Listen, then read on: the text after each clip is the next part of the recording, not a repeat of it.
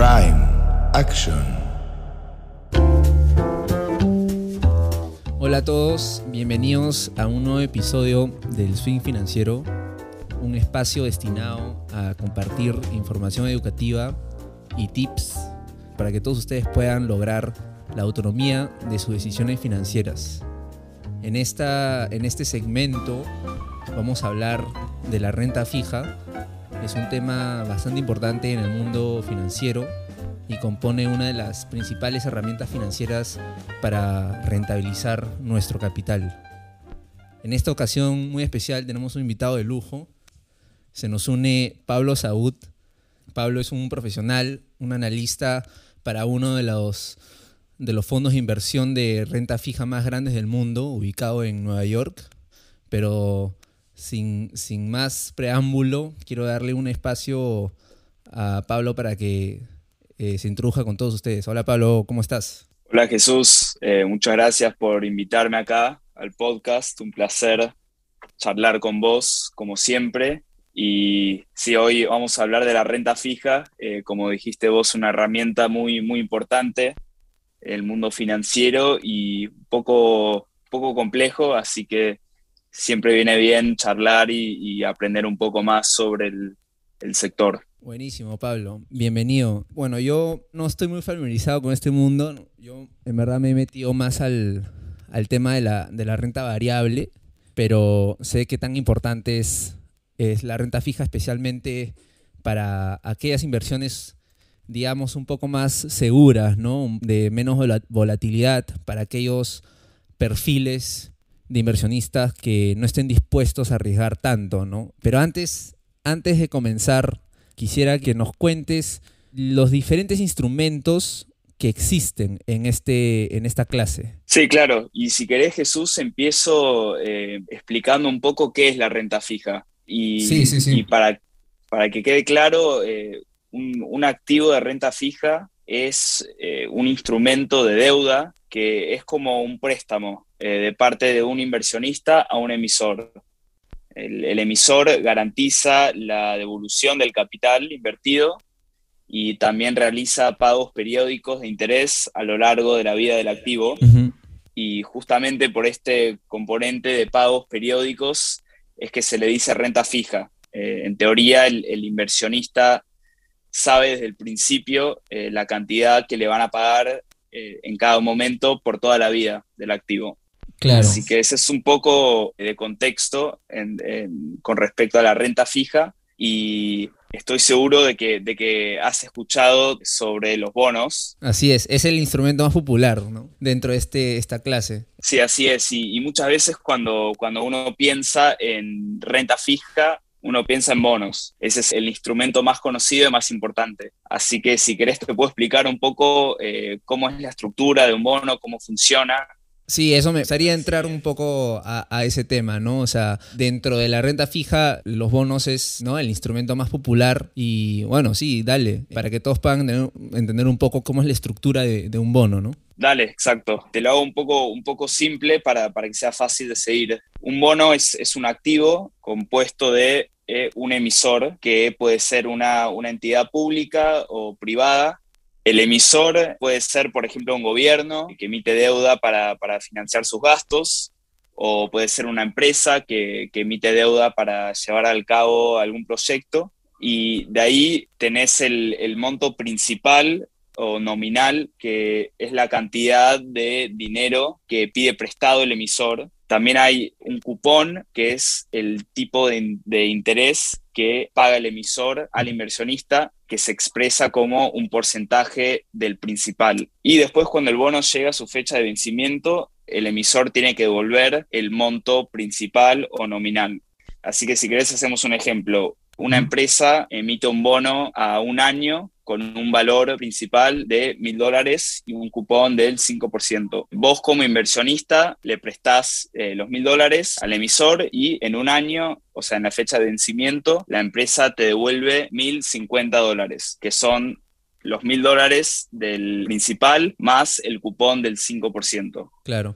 O sea, entendiéndolo un poco, lo bueno de la renta fija ya se sabe exactamente los plazos, ¿no? O sea, el, plazo que te van a pagar, cuánto te van a pagar de antes de invertir, ¿no? A comparación de, por ejemplo, la renta variable, que obviamente eso no, no se puede predecir o no está predeterminado, por así decirlo, ¿no?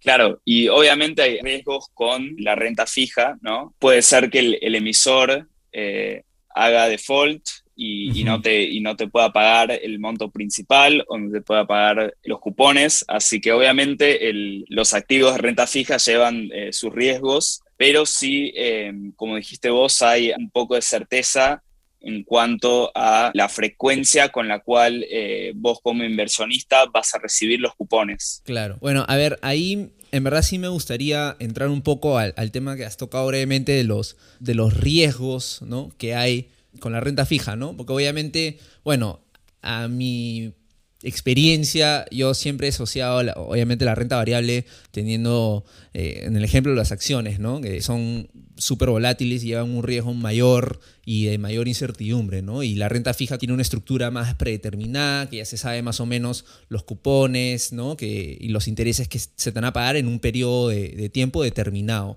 Pero sí me gustaría que toques un poco justamente esos riesgos asociados con la renta fija que quizás eh, muchos no están conscientes de, ¿no? Así que si podrías entrar eso un poco, sería buenísimo. Dale, sí, te cuento. Entonces, algunos de los riesgos principales con las inversiones de renta fija son los riesgos de, crédito, riesgos de interés y riesgos de liquidez. Ok. Eh, empecemos con el riesgo de crédito, que hace poco mencioné, por ejemplo, una empresa o un mismo gobierno que emite deuda no siempre puede pagar ese monto principal que debe a la fecha de vencimiento del bono. ¿no? Te hago un ejemplo, en mi país de nacimiento, Argentina, varias veces ha entrado en default al no poder pagar sus obligaciones, los montos principales o los cupones de interés que deben por sus bonos que emiten. Eso puede pasar tanto con un gobierno como una empresa que al momento de, emitir la deuda puede estar en buenas condiciones, pero muchos bonos o activos de renta fija son a largo plazo. Así que, por ejemplo, si una empresa emite un bono a 15 o 20 años, imagínate que en 15 o 20 años la situación eh, económica de esa empresa puede ser muy diferente a la que es hoy en día. Así que ese es un riesgo muy importante que por suerte hay un sistema para poder calificar el riesgo de crédito de los bonos. Y eso nos lleva a las agencias de calificación de riesgo. De riesgo, sí. Así es que justamente para analizar este riesgo ponen eh, un grado de inversión. La más conocida es Standard Poor's, las otras dos grandes son Moody's y Fitch. Y estas tres empresas se dedican a ponerle un grado de inversión a diferentes bonos, diferentes emisores, para indicar a los inversionistas qué tan seguro, tan seguro claro, es su inversión. ¿Cuál era la segunda que dijiste? La ah, segunda es el riesgo de, interés. Ah, riesgo de interés. Eh, sí, y este riesgo está más relacionado con bonos soberanos o bonos emitidos por gobiernos de países que son sensibles a los movimientos en tasas de interés. Y una curiosidad de los bonos y del mundo de renta fija es que en general tienen una relación opuesta a los movimientos en, tasas de interés. O sea que cuando ah. sube la tasa de interés, baja el rendimiento del bono. Así que un inversionista puede invertir en un bono y aunque reciba cupones fijos, el precio del bono en sí puede cambiar eh, dependiendo en la, coyuntura eh, económica y en caso de que bajen las tasas de interés, sube el valor del bono. Y ahí el tercer punto que dijiste es algo de liquidez, creo, ¿no? Sí, sí, riesgo de liquidez. Esto, por ejemplo, es una de las grandes diferencias entre eh, la renta fija y la renta variable. La renta variable en, la forma de acciones, en general es un mercado muy líquido. Vos, si hoy tenés una acción de Apple y mañana la querés vender, la puedes vender. Es muy fácil hacerlo. El mercado de renta fija de bonos no siempre es así de líquido. A veces hay menos demanda para algunos bonos, a veces hay menos oferta para algunos bonos, así que no siempre, no es tan fácil participar en este mercado como es el mercado de renta variable. Claro. O sea, ¿puede, puede tomar días en venderse o...? Claro, puede tardar días, pero más de eso dependiendo en, en el perfil del bono. Claro. Bueno, o sea, obviamente sé que, como tú has mencionado, la renta variable es mucho más líquida, porque también siento que estos mercados también están mucho mayor expuestos. Me imagino que hay más demanda para estos mercados, como que es más accesible. Por ejemplo, si yo quisiera invertir en un bono de renta fija, ¿cómo uno accede a estos, a estos productos? Es una buena pregunta y te diría que tal vez la mejor forma de hacerlo sería eh, a través de fondos mutuos Mm. y ETFs. Hay un montón de empresas, investment managers, Que venden productos, eh, fondos mutuos de renta fija eh, con diferentes estrategias. Por ejemplo, uno puede comprar un fondo mutuo que invierte en bonos de tesoros estadounidenses o uno puede comprar un fondo mutuo que invierte en bonos emitidos en mercados emergentes. Claro. Y el beneficio de, de invertir eh, en el sector de renta fija a través de, de estos vehículos es que el manager en general va a tener más acceso a estos mercados que un inversionista individual va a tener. O sea que si vos y Claro. yo nos, nos metemos a comprar bonos, obviamente no tenemos las relaciones y los recursos que tienen eh, estas empresas, ¿no? Te pongo un ejemplo. Si yo quiero comprar bonos eh, asiáticos, al invertir a través de, de un fondo mutuo de una empresa grande que tal vez tiene un equipo dedicado a analizar el mercado asiático, ahí será mucho más fácil para ellos encontrar buenas oportunidades para comprar bonos y, otros activos de renta fija. Claro. ¿Y por qué tú considerarías que un inversionista debería incluir, debería incluir un porcentaje, destinar un porcentaje de su portafolio a la renta fija? O sea, ¿qué cosa te da la renta fija al portafolio de un inversionista? Sí, sí, es una buena pregunta y, y la verdad es que hay varios beneficios que te da la renta fija. La primera razón por la cual incluiría renta fija en, en un portafolio es preservación de capital. Por ejemplo, en, en la renta variable uno puede invertir 100 dólares y al final se queda con cero. Claro. Mientras que con la renta fija, si uno invierte 100 dólares, en teoría el monto principal se le va a devolver y va a recibir esos Claro. 100 dólares. El segundo beneficio es el elemento de, de ingreso. Con esto me refiero a los cupones o pagos de intereses que recibe un inversionista al tener renta fija en su portafolio, que ayuda a planear gastos en el futuro. Por ejemplo, yo si, si sé que me va a llegar un ingreso semianual, puedo planear mis gastos teniendo eso en cuenta. Otro beneficio diría que es la diversificación y, bueno, tener un portafolio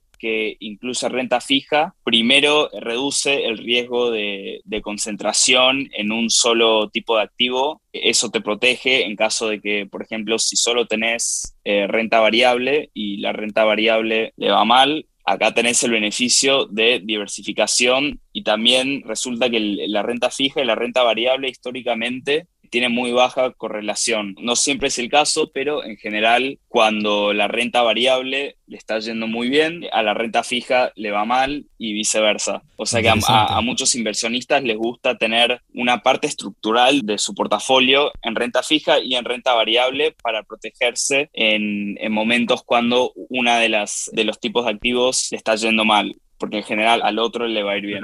O sea, tú como, digamos, recomendarías a alguien asignar un porcentaje de, su portafolio en renta fija? O sea, obviamente depende del perfil de cada inversionista, ¿no? Pero asumo que, que mientras más porcentaje le das a la renta fija, se asocia más con un perfil más conservador, ¿no? Sí, diría que, que la renta fija es eh, un poco más atractiva para los inversionistas eh, más conservadores que no están dispuestos a asumir eh, grandes eh, fluctuaciones de su inversión al corto plazo. Obviamente la, la, renta variable es un poco más indicada para los inversionistas que pueden asumir un poco más de riesgo. Obviamente creo que en un portafolio es importante tener un poco de los dos. En la renta variable hay un poco más de oportunidad hoy en día, claro. diría por las bajas tasas que hay en todo el mundo en realidad, pero en, en los mercados desarrollados más que en los emergentes, las tasas están eh, históricamente muy bajas. Aún así, creo que es importante tener un porcentaje del portafolio en renta fija por el, el aspecto ese de, de, diversificación. Y normalmente, pues, cuando las políticas monetarias son laxas, generalmente benefician a la renta variable, ¿no? Entonces, la pregunta que quería hacer era, ¿tú cómo invertirías en el mercado de renta fija considerando las, las condiciones en las que estamos ahorita? Sí, bueno, dadas las bajas tasas que hay en los Estados Unidos, creo que hay muchos inversionistas que están mirando hacia el exterior, hacia los mercados emergentes, que ahí las tasas están bastante más altas, ¿no? Obviamente ahí está el elemento de, de, riesgos de crédito, pero para que tengas una idea, en Brasil el bono de 10 años está rindiendo el 12%, mientras que en los Estados 12%. Unidos está wow. al 1,5%. Claro. Así que obviamente es mucho más volátil esa inversión ¿no? en Brasil que en los Estados Unidos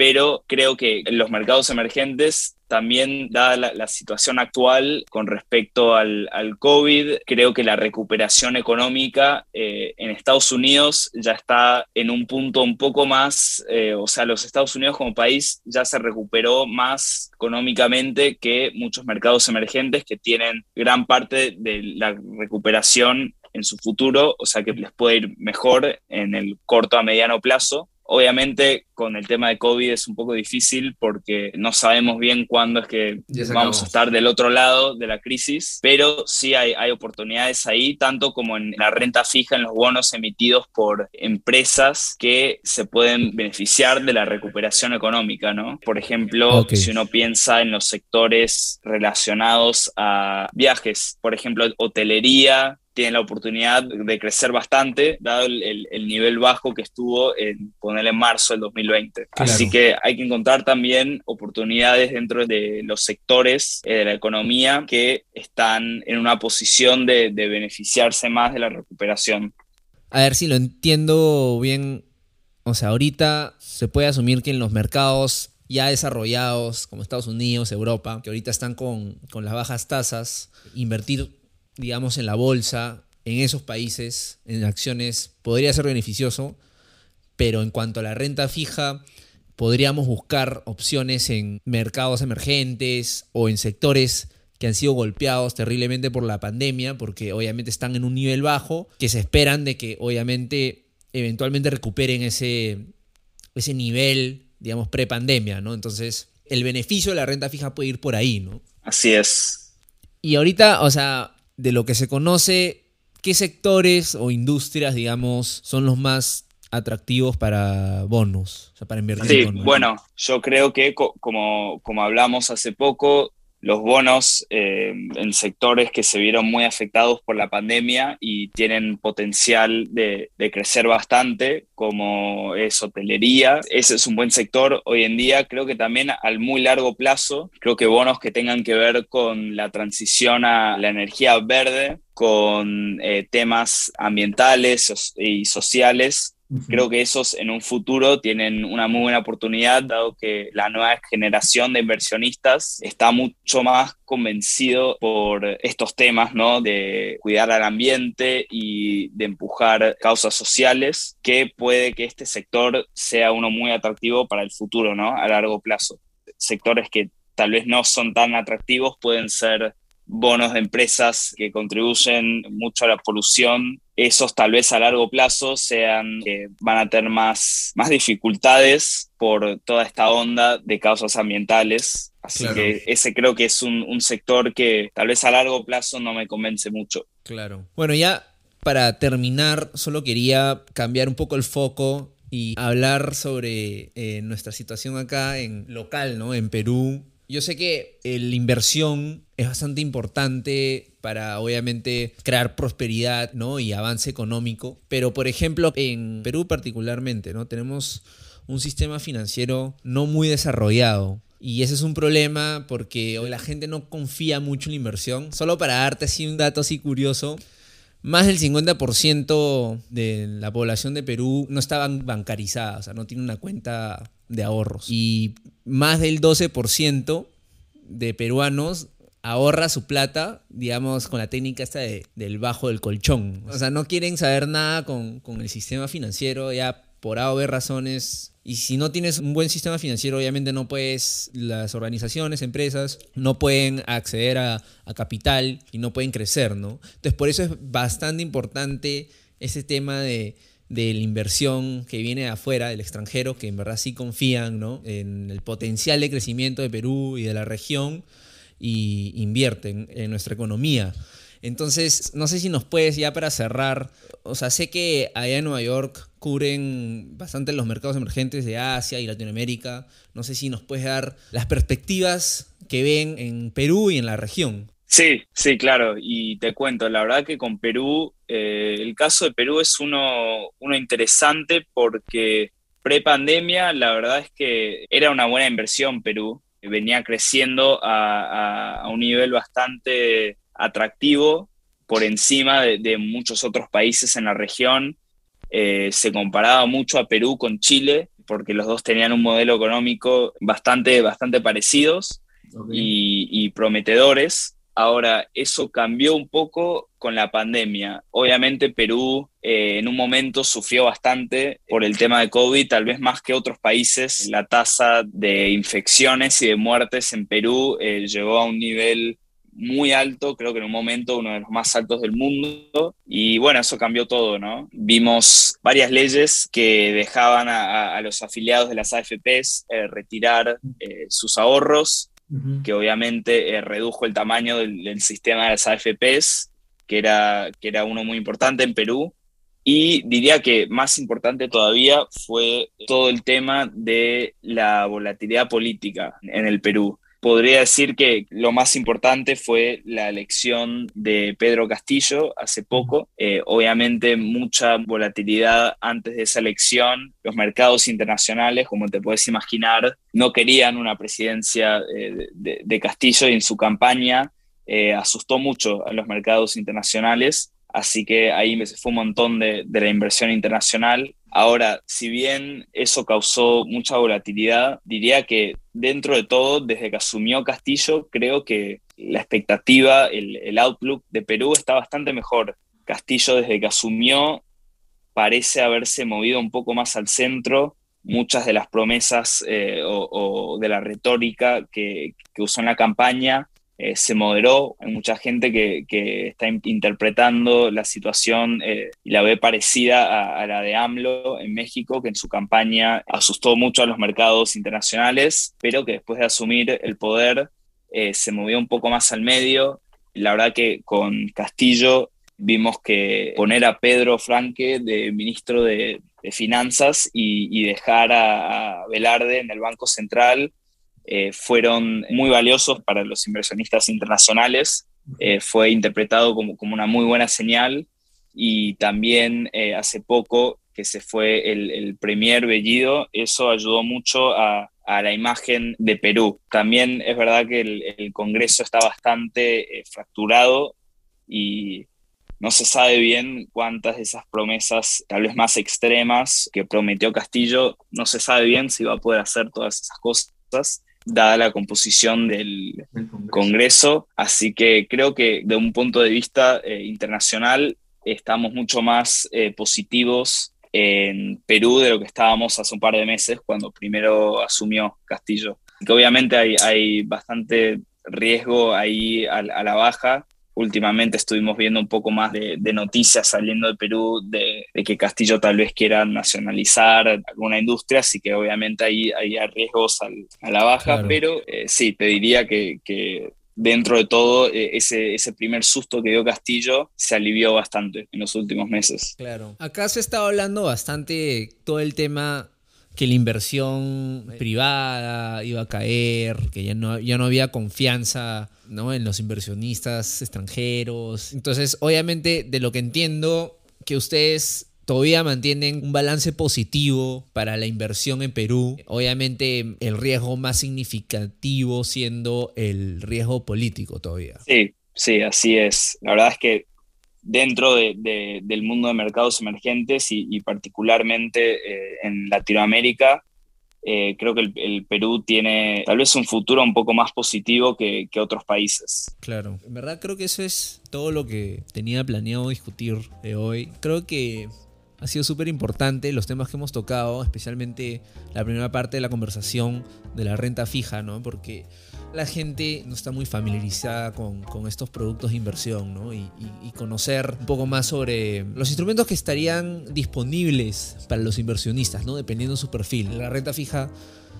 es una muy buena herramienta sin, lugar a dudas, ¿no? En términos de cómo, utilizarla, como algunos elementos que hemos hablado de estrategia, de de cómo incorporarlo a, tu portafolio, dependiendo de la coyuntura eh, o de tu perfil, ¿no? Si, si, eres, si, eres, un perfil un poquito más conservador, quizás asignar un, porcentaje mayor a la renta fija en tu portafolio, ¿no? Y obviamente, como comentaba Pablo, hay diferentes opciones en la renta fija y en los bonos, ¿no? dependiendo de tu nivel de riesgo en diferentes sectores, industrias. Eso también bonos soberanos, ¿no? Que como comentaba Pablo, en el caso de Estados Unidos es una de las inversiones más seguras, ¿no?